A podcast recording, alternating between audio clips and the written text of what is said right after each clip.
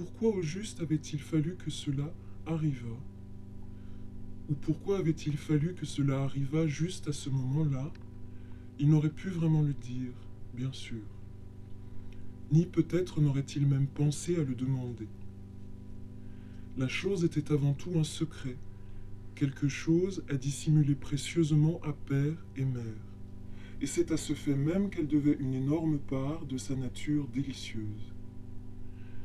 C'était comme une babiole particulièrement belle que l'on porte sur soi, sans le dire à personne, dans une poche de son pantalon, un timbre rare, une vieille pièce, quelques tout petits boutons de manchette d'or déformés à force d'être piétinés, trouvés en chemin sur une allée du parc, un galet de cornaline, un coquillage qui se distingue de tous les autres par une tache ou une rayure insolite.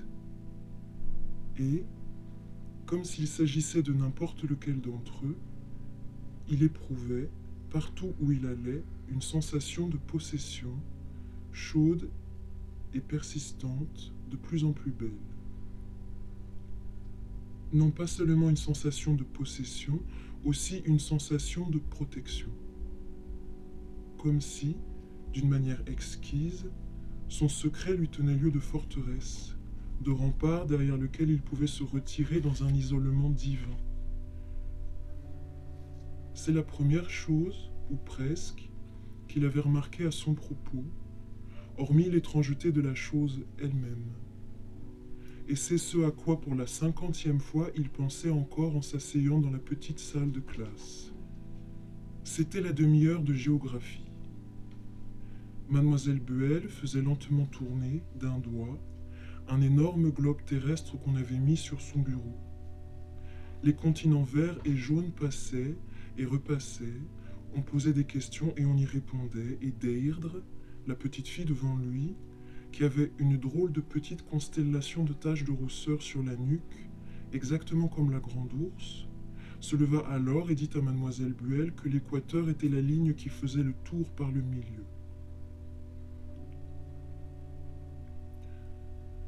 Le visage de mademoiselle Buell, âgée, grisonnant et gentil, avec des boucles rigides près des joues et des yeux qui nageaient avec beaucoup d'éclat comme des petits poissons derrière des verres épais, se couvrit d'un réseau compliqué de rides amusées. Ah, je vois. La terre porte une ceinture ou une écharpe, ou bien quelqu'un a tiré un trait autour. Oh non, pas ça, je veux dire Au rire général, il ne prit part, ou si peu. Il pensait aux régions arctiques et antarctiques qui, bien sûr, étaient blanches sur le globe. Mademoiselle Buell leur parlait des tropiques, des jungles, de la chaleur humide ou des marais équatoriaux, où les oiseaux et les papillons, et même les serpents, étaient comme des bijoux vivants. Écoutant ces récits, il était déjà en train de mettre, avec une agréable sensation de demi-effort, son secret entre lui et les mots. Était-ce vraiment un effort? Car l'effort implique quelque chose de volontaire et peut-être même quelque chose qu'on ne veut pas spécialement. Alors que cette sensation-là était clairement agréable et allait presque de soi. Tout ce qu'il avait à faire, c'était à penser à ce matin-là, le premier, et ensuite à tous les autres. Mais tout était si absurdement simple, avait représenté si peu de choses. Ce n'était rien, juste une idée. Et pourquoi au juste avait-il fallu que cela devint si merveilleux, si permanent, restait un mystère, très agréable certes, mais aussi, d'une façon amusante, un peu bête. Cependant, sans cesser d'écouter mademoiselle Buell, qui était alors montée vers la zone tempérée nord, il sollicita délibérément le souvenir de ce premier matin. Ce fut seulement un moment ou deux après qu'il se fût réveillé, ou peut-être au moment même. Mais y avait-il, pour être exact, un moment exact? Est-ce qu'on s'éveillait d'un seul coup Ou était-ce graduel? De toute façon, ce fut juste après qu'il eut étiré une main paresseuse vers la tête du lit, bâillé, avant de se détendre à nouveau dans ses couvertures chaudes, d'autant plus reconnaissant en ce matin de décembre que la chose était arrivée. Soudain, sans raison, il pensa au facteur, il se rappela le facteur. Peut-être n'y avait-il rien de si étrange à cela.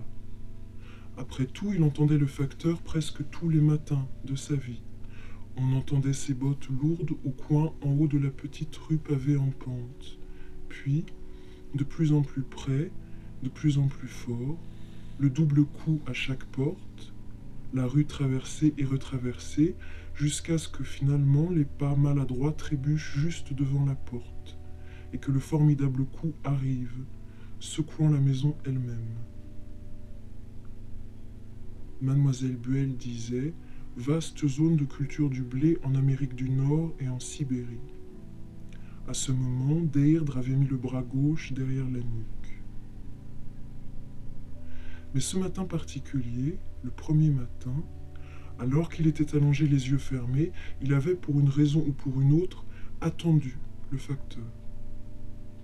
Il voulait l'entendre venir au coin de la rue. Et ce fut précisément le plus drôle, il ne l'a jamais entendu. Il n'est jamais venu. Jamais plus il ne revint au coin de la rue.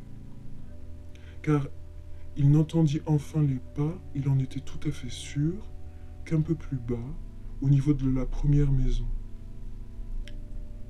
Tout de même, les pas étaient curieusement différents, plus doux, empreints d'un mystère nouveau, étouffé et indistinct et tout en restant le même, leur rythme disait à présent autre chose. Il disait la paix, il disait l'éloignement, il disait le froid, il disait le sommeil. Il avait alors compris la situation. Rien n'aurait pu sembler plus simple. Il avait neigé la nuit, comme tout l'hiver il l'avait désiré. C'est ce qui avait rendu les premiers pas du facteur inaudibles et les derniers légers. Bien sûr, quelle merveille. Et sans doute neigeait-il en ce moment même, ce serait un jour de neige. Les longues lignes blanches déchiquetées dérivaient et se dispersaient, striant la rue, striant les façades des vieilles maisons, murmuraient et se taisaient, formaient de petits triangles blancs dans les angles entre les pavés, se pressant un peu quand le vent les soulevait du sol pour les entasser plus loin dans un coin. Il en serait ainsi tout le jour, de plus en plus épais, de plus en plus silencieux. Mademoiselle Buell disait Pays de neige éternelle. Tout ce temps, bien sûr, tandis qu'il était au lit, il avait gardé les yeux fermés, à écouter l'approche du facteur, les pas martelés et glissés sur les pavés recouverts de neige tous les autres sons, les doubles coups, une ou deux voix glaciales au loin, une cloche tintant fine et douce comme recouverte d'une couche de glace, tous les autres sons avaient la même qualité légèrement abstraite, comme dépourvus d'un degré de réalité, comme si tout dans le monde avait été isolé par la neige.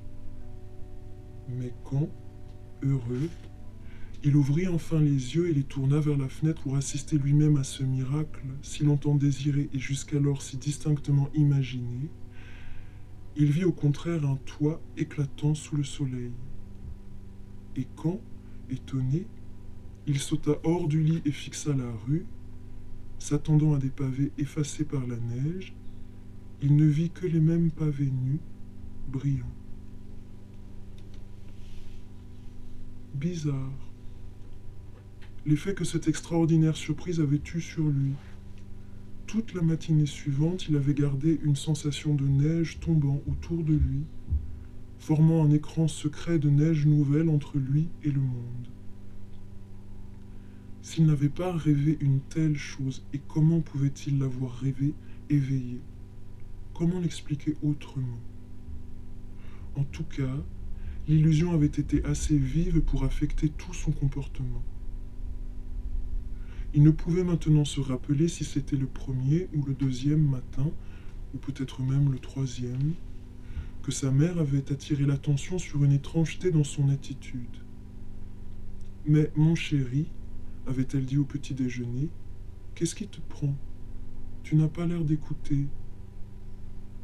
Et combien de fois cette chose-là s'était-elle reproduite?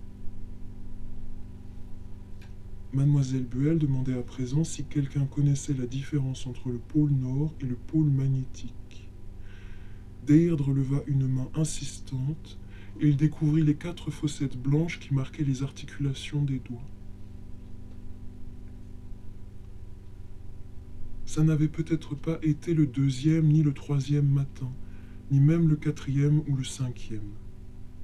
Comment pouvait-il en être sûr? Comment être sûr du moment exact où la délicieuse progression était devenue nette? Du moment exact où elle avait réellement commencé Les intervalles n'étaient pas très précis. Tout ce qu'il savait, c'est qu'à un moment ou un autre, peut-être le deuxième jour, peut-être le sixième, il avait remarqué que la présence de la neige était un peu plus insistante, son bruit plus clair, et, inversement, le bruit des pas du facteur plus indistinct. Non seulement ne les entendit-il pas au coin de la rue, il ne les entendit même pas à la première maison. Il les entendit au-dessous de la première maison, et quelques jours plus tard, au-dessous de la deuxième, et encore quelques jours après, au-dessous de la troisième. Graduellement, la neige devenait plus lourde, son bouillonnement plus sonore, les pavés de plus en plus emmitouflés. Quand chaque matin, après le rituel de l'écoute, il trouvait en allant à la fenêtre les toits et les pavés aussi nus que jamais, cela ne faisait aucune différence. Ce n'était après tout que ce à quoi il s'était attendu. C'est même ce qui lui plaisait, sa récompense. La chose était à lui, n'appartenait à personne d'autre. Personne d'autre n'était au courant, pas même sa mère et son père. Là-bas, dehors, les pavés nus, et ici, dedans, la neige. La neige s'alourdissant plus chaque jour, en mitouflant le monde, cachant le lait et amortissant de plus en plus par-dessus tout les pas du facteur. Mais mon chéri, avait-elle dit au déjeuner, qu'est-ce qui te prend? Tu n'as pas l'air d'écouter quand les gens te parlent. C'est la troisième fois que je te demande de passer ton assiette. Comment l'expliquer à mère ou à père? Il n'y avait bien sûr rien à faire, rien. Tout ce qu'on pouvait faire, c'était rire d'un air embarrassé, prétendre avoir un peu honte, s'excuser, prendre un intérêt soudain et quelque peu fourbe à ce qui était fait ou dit. Le chat était resté dehors toute la nuit. Il avait une curieuse enflure à la joue gauche. Peut-être quelqu'un lui avait-il donné un coup de pied, ou une pierre l'avait-elle frappé. Madame Kepton venait ou ne venait pas prendre le thé. On allait faire le ménage ou nettoyer la maison à fond mercredi au lieu de vendredi. Une nouvelle lampe était prévue pour ses devoirs du soir. Peut-être était-ce une fatigue des yeux qui expliquait sa distraction récente, si particulière. Mère le regardait avec amusement en lui parlant ainsi, mais elle exprimait autre chose aussi. Une nouvelle lampe, une nouvelle lampe. Oui, mère. Non, mère. Oui, mère. Ça va très bien à l'école. La géométrie, c'est très facile. L'histoire, c'est très ennuyeux. La géographie, c'est très intéressant, particulièrement quand elle vous emmène au pôle Nord. Pourquoi le pôle Nord? Oh, eh bien, ce serait chouette d'être explorateur. Un autre Perry ou Scott ou Shackleton. Puis brusquement, il constata que son intérêt pour la conversation était épuisé, fixa le pudding dans son assiette, écouta, attendit et commença une fois de plus à comme étaient divins les premiers commencements, à entendre ou à sentir, car l'entendait-il réellement, la neige silencieuse, la neige secrète. Mademoiselle Buell leur parlait de la recherche du passage du Nord-Ouest de Hendrik Hudson de la demi-lune. Cela avait été vraiment le seul point pénible de la nouvelle expérience, le fait que ça l'avait progressivement mené à une sorte de malentendu, voire de conflit, sourd avec son père et sa mère. C'était comme s'il essayait de mener une double vie. D'une part, il devait être Paul Haselman et continuer à donner l'impression d'être cette personne, s'habiller, se laver et répondre intelligemment quand on lui parlait. De l'autre, il devait explorer ce monde nouveau qui s'était ouvert à lui. Il ne pouvait y avoir le moindre doute, pas le moindre, que ce monde nouveau était le plus profond et le plus merveilleux des deux. Il était irrésistible. Il était miraculeux. Sa beauté allait simplement au-delà de tout, au-delà de la parole et au-delà de la pensée, éminemment incommunicable. Mais comment alors trouver un équilibre entre ces deux mondes dont il avait sans cesse conscience? On doit se lever, on doit aller prendre le petit déjeuner, parler avec maman, aller à l'école, apprendre ses leçons, et parmi toutes ces activités, essayer de ne pas trop paraître idiot. Mais comment faire si pendant tout ce temps-là, on essayait aussi d'extraire, sans rien en perdre, ce qui faisait les délices d'une autre existence, tout à fait à part, et dont on ne pouvait parler facilement. Comment allait-on expliquer? Expliquer serait-ce sans risque? Serait-ce absurde? Cela voudrait-il simplement dire qu'il allait s'attirer des ennuis d'un genre qu'il ne cernait pas bien? Ses pensées allaient et venaient, allaient et venaient, aussi douces et secrètes que la neige. Elles n'étaient pas précisément dérangeantes. Peut-être même lui faisait-elle plaisir. Il les aimait. Leur présence était presque palpable, quelque chose qu'il pouvait caresser de la main, sans fermer les yeux et sans cesser de voir mademoiselle Buell, la salle de classe et le globe et les taches de rousseur du cou de Deirdre. Néanmoins, en un sens, il cessait bien de voir, ou de voir le monde extérieur évident, et substituait à cette vision la vision de la neige, le bruit de la neige et l'approche lente, presque sans bruit, du facteur.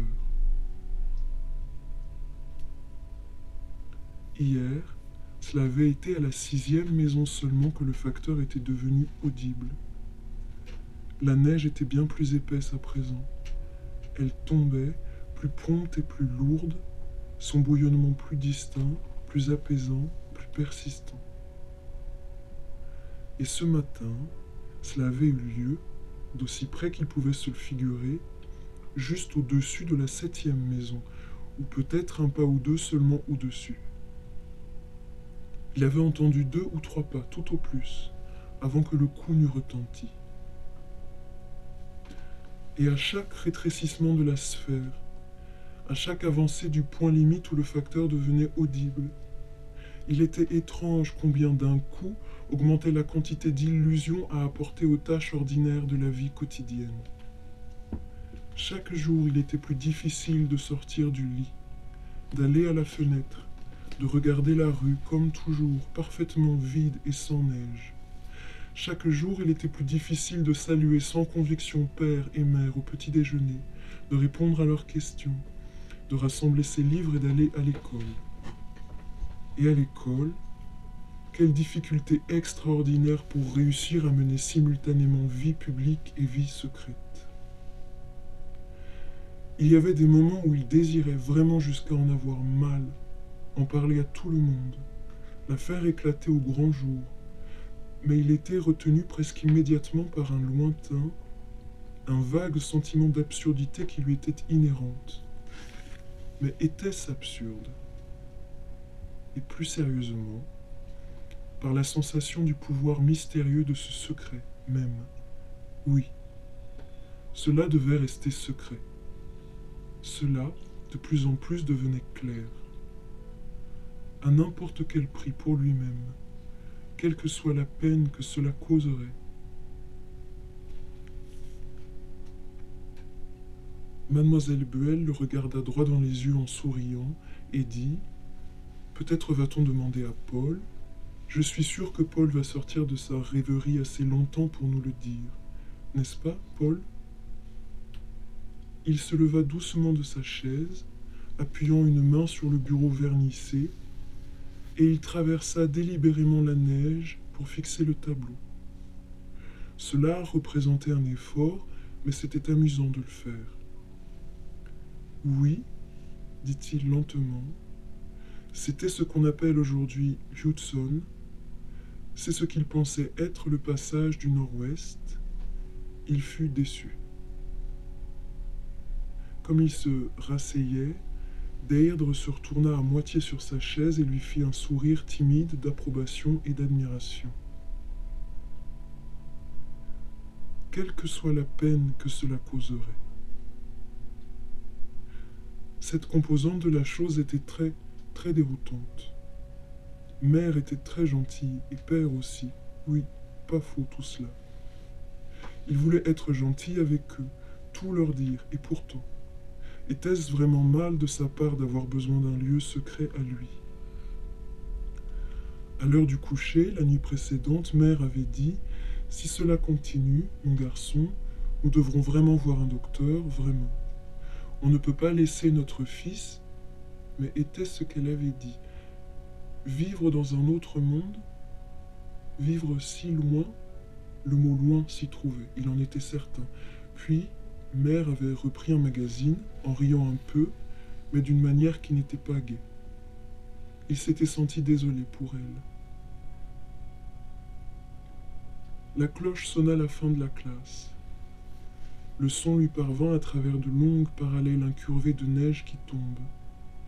Il vit Deirdre se lever, et lui-même s'était levé presque aussi vite, mais pas tout à fait aussi vite qu'elle.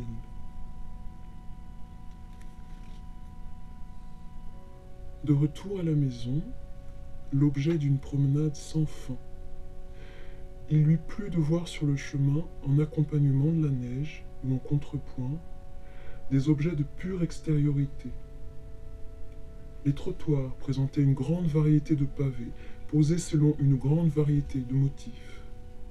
Les murets des jardins aussi étaient disparates, certains faits de palis de bois, certains de plâtre, d'autres de pierre. Du haut des buissons, des brindilles penchaient par-dessus les murs, des petits bourgeons d'hiver de lilas, verts et durs, sur des tiges grises, gainées et grasses. D'autres branches, très fines et délicates, noires et desséchées. Des moineaux sales se blottissaient dans les buissons, de couleur aussi terne que des fruits morts pendus à des arbres sans feuilles. Un seul étourneau grinça sur une girouette. Dans le caniveau, à côté d'une bouche d'égout, se trouvait un bout de journal déchiré et sali, pris dans un petit delta d'ordures. Le mot eczéma apparaissait en grosses majuscules, et en dessous il y avait une lettre de Madame Amelia D. Cravate, 2100 Pine Street, Fort Worth, Texas, selon laquelle, après avoir souffert pendant des années, elle avait été guérie par la pommade Calais. Dans le petit delta, à côté d'un continent de boue marron en forme d'éventail, creusé de profondes rigoles, se trouvaient des brindilles perdues tombées de leur arbre, des allumettes utilisées, une bogue de marron rouillé, une petite concentration de gravier étincelant sur le bord de l'égout, un fragment de coquille d'œuf, une traînée de sciure jaune qui avait été mouillée et à présent était sèche et coagulée, un galet brun et une plume cassée. Plus loin, un trottoir en ciment quadrillé de parallélogrammes, une plaque de cuivre encastrée à l'une de ses extrémités pour commémorer les entrepreneurs qui l'avaient posée, et, à mi-chemin, une série de traces de chiens, irrégulières et aléatoires, immortalisées dans la pierre synthétique. Il les connaissait bien et marchait toujours dessus. Couvrir de son pied les petits creux lui procurait toujours un drôle de plaisir. Ce jour-là, il le fit encore une fois. mais sans conviction et avec détachement, pensant tout ce temps-là à autre chose. Un chien, longtemps auparavant, avait fait une erreur et marché sur le ciment encore humide. Il avait probablement remué la queue, mais cela ne s'était pas inscrit. À présent, Paul Hazelman, âgé de 12 ans, sur le chemin du retour après l'école, traversait la même rivière que le gel entre-temps avait pétrifié. Rentrait chez lui à travers la neige, une neige tombant par un soleil éclatant. Rentrait chez lui, puis vint l'entrée, avec les deux poteaux surmontés de pierres en forme d'œuf, astucieusement posés en équilibre à leur extrémité, comme par colons, cimentés au moment même où l'équilibre avait été obtenu, une source d'émerveillement perpétuel. Sur le mur de briques un peu au-delà, la lettre H avait été peinte au pochoir, sans doute avec une intention. H, H. La prise d'eau verte avec une petite chaîne peinte en vert attachée au bouchon à vis en cuivre. L'orme, avec une grande blessure grise dans l'écorce, en forme de rein, dans laquelle il mettait toujours la main pour sentir le bois froid mais vivant. La lésion, il en était sûr, était due au grignotage d'un cheval attaché par sa longe. Mais elle ne méritait plus qu'une paume passe dessus il était des choses plus importantes, des miracles. Par-delà la pensée des arbres, de Saint-Orme, par-delà la pensée des trottoirs, simple pierre, simple pavé, simple ciment. Par-delà la pensée de ces chaussures même qui foulaient ces trottoirs, obéissantes, supportant le fardeau, bien au-dessus, d'un mystère compliqué il les considéra. Elles n'étaient pas bien cirées. Il les avait négligées pour une très bonne raison. Elles figuraient parmi les nombreux éléments qui rendaient de plus en plus difficile le retour quotidien à la vie quotidienne, le combat matinal. Se lever, ayant enfin ouvert les yeux, aller à la fenêtre et découvrir qu'il n'y a pas de neige, se laver, s'habiller, descendre l'escalier tournant pour le petit déjeuner, quelle que soit la peine que cela causerait. Néanmoins, on devait continuer à se tenir à l'écart, puisque l'incommunicabilité de l'expérience l'exigeait. Il était souhaitable, bien sûr, d'être gentil avec père et mère, surtout qu'il semblait s'inquiéter, mais il était souhaitable aussi d'être déterminé. S'il devait décider, comme il paraissait probable, de consulter le médecin, Dr. Howells, et de faire examiner Paul, de faire écouter son cœur à l'aide d'une sorte de dictaphone, ses poumons, son ventre, bon, d'accord. Il le supporterait. À leurs questions, il donnerait des réponses, ça aussi, des réponses auxquelles il ne se serait pas attendu peut-être. Non, ça ne marcherait jamais, car le monde secret devait à tout prix être préservé.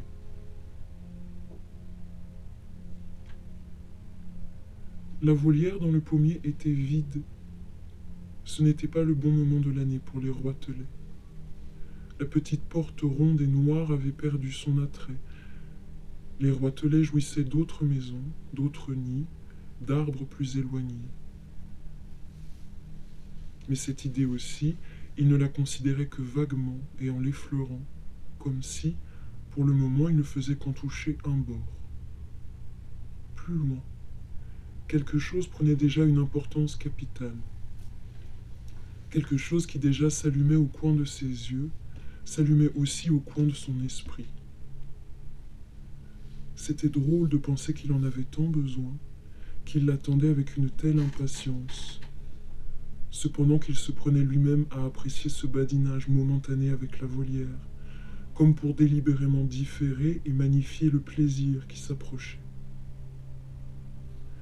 Il était conscient de son retard, de son regard fixé sur la petite volière, souriant, détaché, qui ne comprenait presque plus à présent. Il savait ce qu'il allait regarder après. sa petite rue pavée en pente, sa maison, la petite rivière en contrebas, l'épicerie avec l'homme de carton dans la vitrine. Alors, en pensant à tout cela, il tourna la tête, souriant toujours, jetant un rapide coup d'œil à droite et à gauche à travers le soleil chargé de neige. Et la brume de neige, comme il l'avait prévu, y était toujours. Un fantôme de neige qui tombait dans la claire lumière du soleil, flottait doux et régulier, tournait et s'arrêtait, allant sans bruit à la rencontre de la neige qui couvrait, comme par un mirage transparent, les pavés nus, éclatants. Il l'aimait. Il se tenait calme et l'aimait. Sa beauté était paralysante, surpassant toute parole, toute expérience, tout rêve. Aucun conte de fées qu'il avait lu ne pouvait lui être comparé. Aucun ne lui avait jamais procuré cette combinaison extraordinaire de charme et de quelque chose d'autre, innommable, ce qui était juste un peu et délicieusement terrifiant. Quelle était cette chose? Y songeant, il leva les yeux vers la fenêtre de sa chambre qui était ouverte, et c'était comme s'il regardait droit dans la pièce et se voyait au lit, à moitié réveillé. Il se trouvait, au fond, à cet instant même, il y était peut-être encore, il se trouvait plus sûrement là-haut que debout ici au bord de la rue pavée en pente, une main levée pour se protéger les yeux du soleil neige.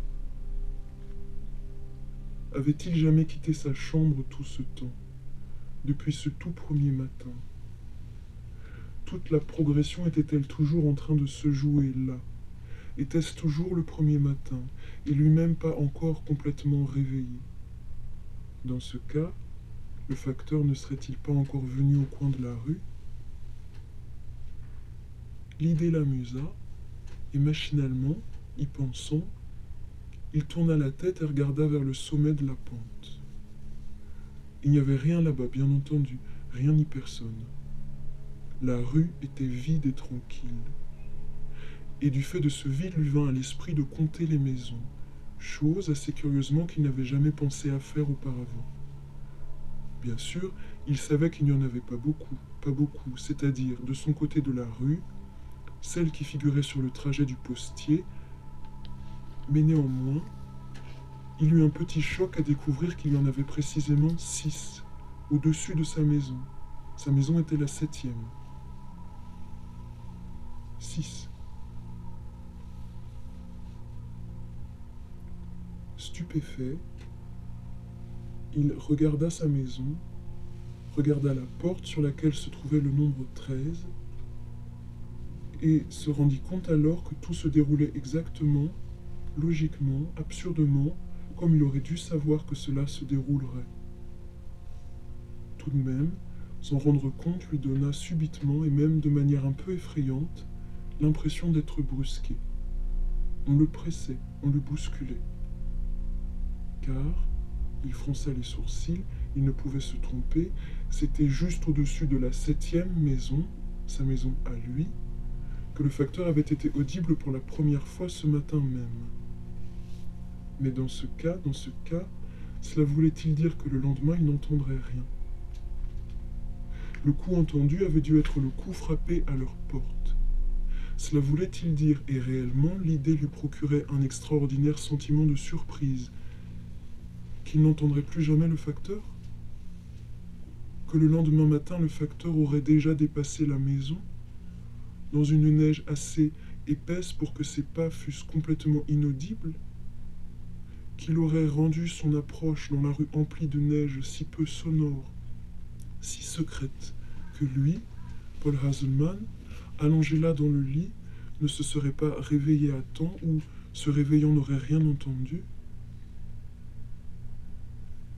Mais comment pouvait-il en être ainsi? À moins que même le marteau ne fût assourdi par la neige, complètement gelé peut-être, mais dans ce cas, il fut pris d'un vague sentiment de déception, une vague tristesse, comme s'il se sentait privé de quelque chose qu'il avait longtemps désiré, quelque chose auquel il attachait un grand prix. Après tout cela, toute cette belle progression, la lente avancée délicieuse du facteur dans la neige silencieuse et secrète, le coup chaque jour plus près, les pas furtifs plus proches, l'étendue audible du monde ainsi chaque jour réduite, réduite, réduite, la neige avec douceur et beauté gagnant du terrain et s'épaississant. Après tout cela, allait-il être volé de la seule chose qu'il avait tant désirée, pouvoir compter, pour ainsi dire, les deux ou trois derniers pas solennels, s'approchant enfin de sa porte? Est-ce que tout ça allait arriver à la fin, si soudainement? Ou de fait n'était-ce pas déjà arrivé Sans aucune lente et subtile gradation de la menace, à laquelle il pourrait s'abandonner avec délice Il leva encore les yeux vers sa fenêtre où éclatait le soleil, et cette fois-ci, non loin de penser que ce serait mieux s'il était toujours au lit, dans cette chambre, car dans ce cas-là, ce pouvait toujours être le premier matin, et il y aurait six matins de plus à venir, ou d'ailleurs sept ou huit ou neuf. Comment pouvait-il en être certain? Ou même plus.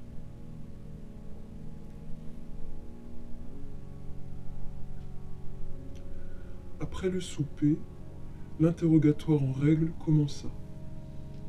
Il était debout devant le médecin, sous la lampe, et se soumit en silence aux habituels petits coups et tapotements. Maintenant, s'il te plaît, veux-tu dire Ah Ah Maintenant, encore une fois, s'il te plaît, si tu veux bien. Ah, dis-le lentement et tiens autant que tu peux. Ah, bien.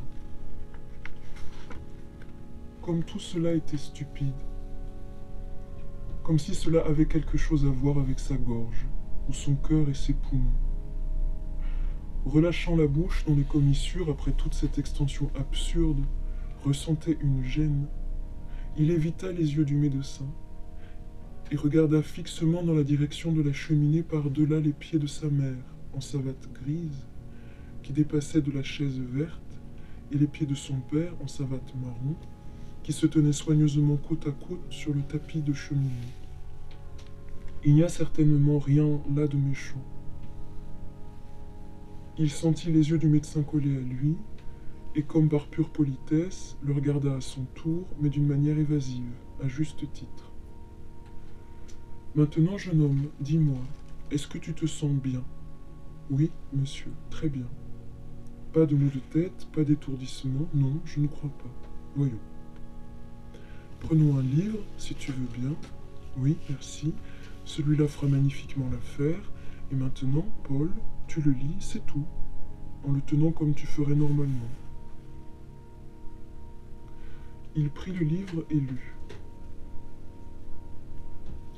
Il reste encore à dire un des plus beaux titres de gloire de cette auguste cité, don précieux d'un Dieu puissant, l'art d'élever, de conduire les coursiers, et celui de voguer sur les mers. Fils de Saturne, souverain Poséidon, c'est toi qui l'as élevé à ce degré de gloire. C'est grâce à toi qu'Athènes a connu la première le frein qui dompte les coursiers, et que le vaisseau poussé par la rame que gouverne une main habile vogue sur les flots avec rapidité, émule des Néréides aux pieds agiles. Ô contrée célébrée par tant d'éloges, voici le moment de justifier cette brillante renommée. Il s'arrêta, hésitant, et abaissa le lourd volume. Non, comme je le pensais, il n'y a certainement aucun signe de fatigue oculaire. Le silence alourdit la pièce et il prit conscience d'être soumis à un examen minutieux de la part des trois personnes présentes qui lui faisaient face. Nous pourrions faire examiner ses yeux, mais je crois qu'il s'agit d'autre chose. Qu'est-ce que ça peut être? C'était la voix de son père. C'est seulement cette curieuse distraction c'était la voix de sa mère. En présence du médecin, tous les deux semblaient, c'était irritant, s'excuser. Je crois qu'il s'agit d'autre chose. Maintenant, Paul, j'aimerais beaucoup te poser une ou deux questions. Tu y répondras, n'est-ce pas? Tu sais, je suis un très vieil ami à vous, tu le sais, C'est bien. Son dos reçut deux lourdes tapes du poing gras du médecin. Puis celui-ci lui sourit, faussement aimable, tout en grattant de son ongle le bouton supérieur de son gilet. Par-delà son épaule, le feu, les doigts de flamme faisant avec la lumière des tours de prestidigitation sur le fond noir de suie, avec le doux son de leur flottement aléatoire pour seul bruit. Je voudrais savoir, y a-t-il quelque chose qui t'inquiète? Le médecin souriait à nouveau, ses paupières tombant sur les petites pupilles noires où brillait, dans chacune, un minuscule grain de lumière. Pourquoi lui répondre? Pourquoi lui répondre ne serait-ce qu'une seule fois? Quelle que soit la peine que cela causerait. Mais quel ennui tout ça, cette nécessité de résister, cette nécessité d'être attentif. C'était comme si on avait été placé debout sur une scène brillamment éclairée, sous les feux d'un grand cône de lumière, comme si on n'était qu'une otarie de cirque, un chien savant ou un poisson sorti d'un aquarium qu'on tient par la queue. Ce serait bien fait pour eux s'ils se contentaient d'aboyer ou de grogner. Et pendant ce temps, rater ces quelques dernières heures précieuses, ces heures dont chaque minute était plus belle que la précédente, plus menaçante.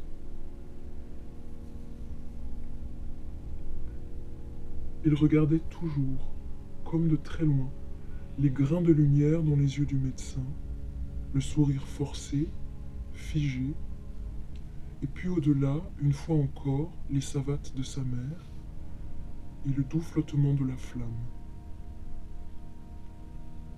Même ici, même parmi ces présences hostiles et dans cette lumière arrangée, il voyait la neige, il l'entendait.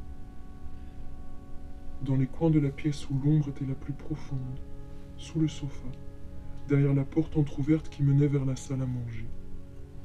Elle était plus discrète là, douce, son bouillonnement le plus tranquille des murmures, comme si, par respect pour le salon, elle avait très posément pris ses bonnes manières. Elle se tenait hors de vue, s'effaçait, mais clairement avec l'air de dire Ah, mais attends juste un peu. Attends jusqu'à ce que nous soyons seuls ensemble. Alors je commencerai à te raconter quelque chose de nouveau, quelque chose de blanc, quelque chose de froid quelque chose du sommeil, quelque chose de la faim et de la paix et de la longue et éclatante courbe de l'espace, dis-leur de s'en aller. Chasse-les. Refuse de leur parler. Laisse-les, monte dans ta chambre, éteins la lumière et mets-toi au lit. Je t'accompagnerai, je t'attendrai, je te raconterai une meilleure histoire que la petite patte des patins ou le fantôme des neiges. J'entourerai ton lit, je fermerai les fenêtres, j'amoncellerai une épaisse congère contre la porte pour que nul ne puisse plus jamais entrer. Leur parler? C'était comme si la petite voix sifflante s'échappait d'une lente spirale blanche de flocons tombant dans le coin près de la fenêtre principale, mais il n'en était pas sûr. Il se sentit sourire alors et dit au médecin, mais sans le regarder, en regardant toujours plus loin que lui, Oh non, je crois que non. Mais en es-tu certain, mon garçon? La voix de son père lui parvint alors, douce et froide, la voix bien connue de l'avertissement mielleux. Tu n'as pas besoin de répondre tout de suite, Paul. Rappelle-toi, on essaie de t'aider. Réfléchis un peu pour être tout à fait sûr, d'accord? Il se sentit sourire à nouveau à l'idée d'être tout à fait sûr. Il plaisantait, comme s'il n'était pas absolument sûr que ce réconfort ne fût plus nécessaire. Et tout ce contre-interrogatoire qu'une farce ridicule, une grotesque parodie, qu'en savait-il? Ces intelligences grossières, ces esprits routiniers, attachés à ce point à l'habitude, à l'ordinaire, impossible de leur en parler. Pourquoi? Même maintenant, même maintenant, avec une telle abondance de preuves, si formidable, si imminente, si terriblement présente, ici, dans cette même pièce, le croirait-il Même sa mère pouvait-elle le croire? Non. Ce n'était que trop clair que si quelque chose était dit sur la neige, la moindre allusion lâchée, il resterait incrédule, il rirait, il dirait absurde, penserait à son propos des choses erronées. Pourquoi Non, je ne suis pas inquiet. Pourquoi devrais-je l'être?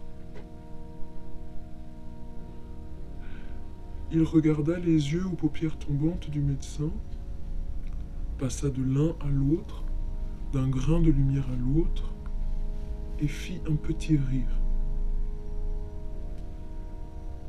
Le médecin sembla décontenancé par cette réaction.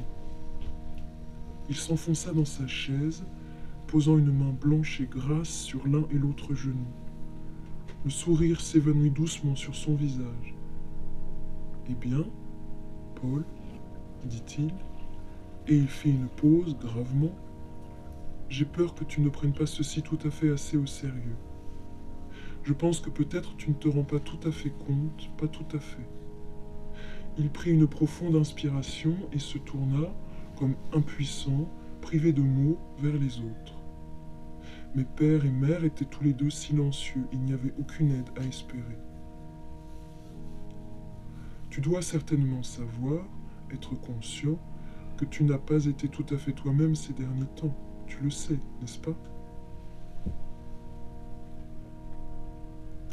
C'était amusant d'observer la tentative renouvelée du médecin de sourire, l'air bizarrement désorganisé, comme par un embarras qui devait rester entre eux. Je me sens bien, monsieur, dit-il. Et il fit le même petit rire. Et nous essayons de t'aider. Le ton du médecin se fit plus tranchant. Oui, monsieur, je sais. Mais pourquoi? Je vais bien. Je pense. C'est tout. Sa mère fit un mouvement rapide en avant, posant une main sur le dossier de la chaise du médecin. Tu penses dit-elle. Mais, mon chéri, à quoi? C'était un défi direct. Il devrait être directement relevé. Mais avant d'y répondre, il regarda à nouveau dans le coin vers la porte comme pour trouver de l'assurance. Il sourit à nouveau à ce qu'il voyait, à ce qu'il entendait. La petite spirale était toujours là, toujours tourbillonnant doucement comme le fantôme d'un chaton blanc pourchassant le fantôme d'une queue blanche, et se faisant produisait le plus infime des murmures. C'était bien. Si seulement il pouvait rester ferme, tout irait bien. Oh, à tout et à rien. Tu sais comment ça se passe. Tu veux dire que tu rêvasses? Oh non, je pense. Mais tu penses à quoi? À n'importe quoi. Il rit une troisième fois, mais cette fois, levant les yeux sans le vouloir vers le visage de sa mère, il fut terrifié par l'effet que son rire semblait avoir eu sur elle. Sa bouche s'était ouverte dans une expression d'horreur. C'était dommage, malheureux. Il savait que cela causerait de la peine, bien sûr, mais il ne s'était pas attendu à ce que ce soit tout à fait aussi grave que cela. Peut-être, peut-être que s'il leur donnait une minuscule lueur. À la neige, dit-il. À quoi diable C'était la voix de son père? Les savates marrons s'approchèrent d'un pas sur le tapis de cheminée. Mais mon chéri, que veux-tu dire? C'était la voix de sa mère.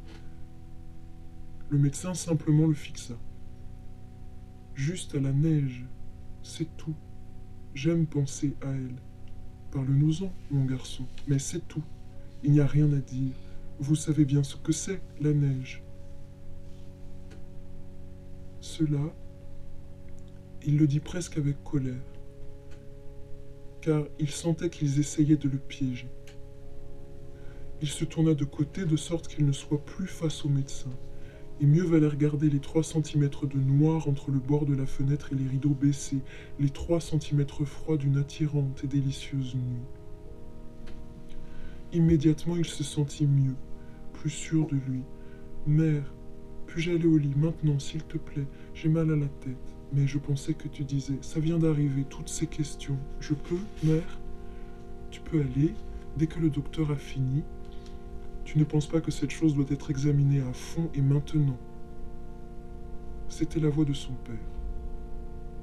Les savates marrons s'approchèrent encore d'un pas. La voix était celle bien connue de la punition, retentissante et cruelle. Oh, pourquoi faire, Norman? Tout à coup, tout le monde fit silence.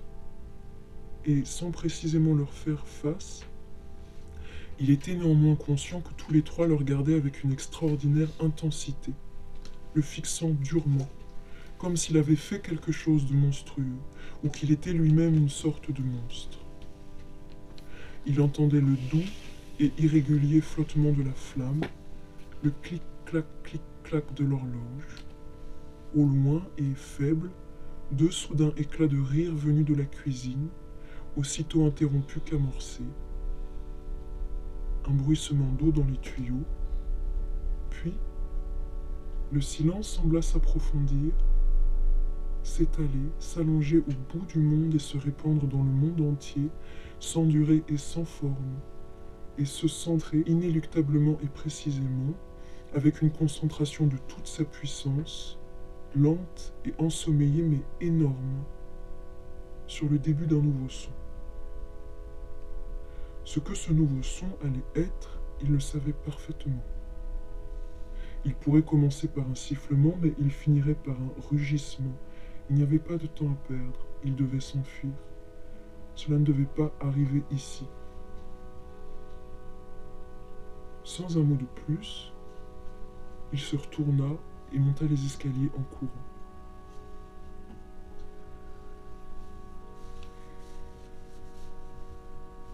Juste à temps.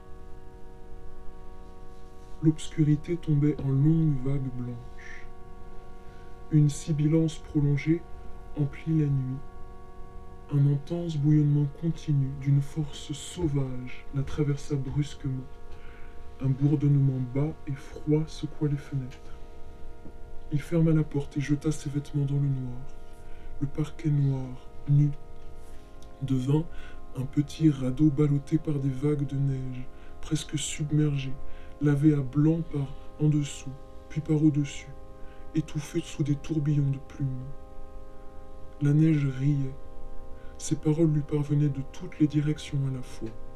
Elle se pressa plus près de lui qui d'exultation courut et bondit dans son lit. Écoute-nous, dit-elle, écoute. Nous sommes venus te raconter l'histoire dont nous t'avons parlé. Tu te souviens? Allonge-toi. Ferme les yeux à présent, tu ne verras plus grand-chose. Dans cette blanche obscurité, qui pourrait voir ou voudrait voir? Nous prendrons la place de tout. Écoute. Une merveilleuse danse de neige, pleine de variations, commença sur le devant de la chambre. Elle s'avança puis se retira, s'aplatit sur les bords vers le parquet pour s'élever telle une fontaine jusqu'au plafond?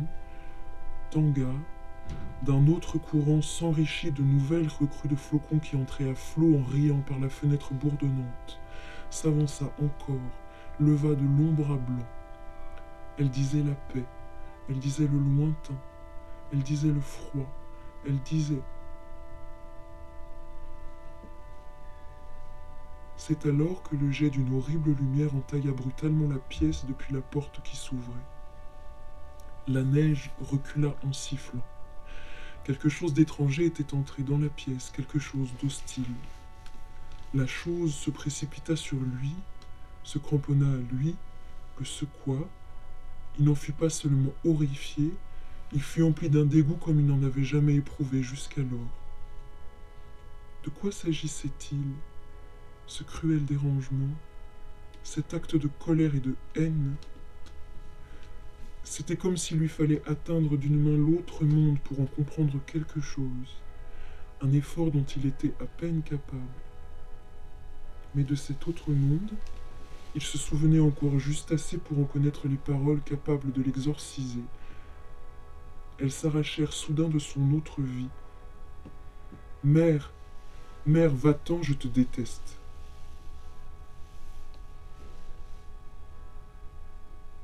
Et sur cet effort tout fut résolu. Tout rentra dans l'ordre. Le sifflement continu monta une fois de plus. Les longues lignes blanches ondulantes s'élevèrent, et retombèrent comme d'énormes vagues marines murmurant, le murmure s'amplifiant, les rires se multipliant. Écoute, dit-il. Nous allons te raconter la dernière, la plus belle et secrète histoire. Ferme les yeux. C'est une très petite histoire, une histoire qui devient de plus en plus petite. Elle se referme au lieu de s'ouvrir comme une fleur. C'est une fleur qui devient une graine, une petite graine froide. Tu l'entends? Nous nous rapprochons de toi. Le sifflement tourna alors au rugissement. Le monde entier, un vaste écran mouvant de neige, et même alors, il disait la paix, il disait l'éloignement, il disait le froid, il disait le sommeil.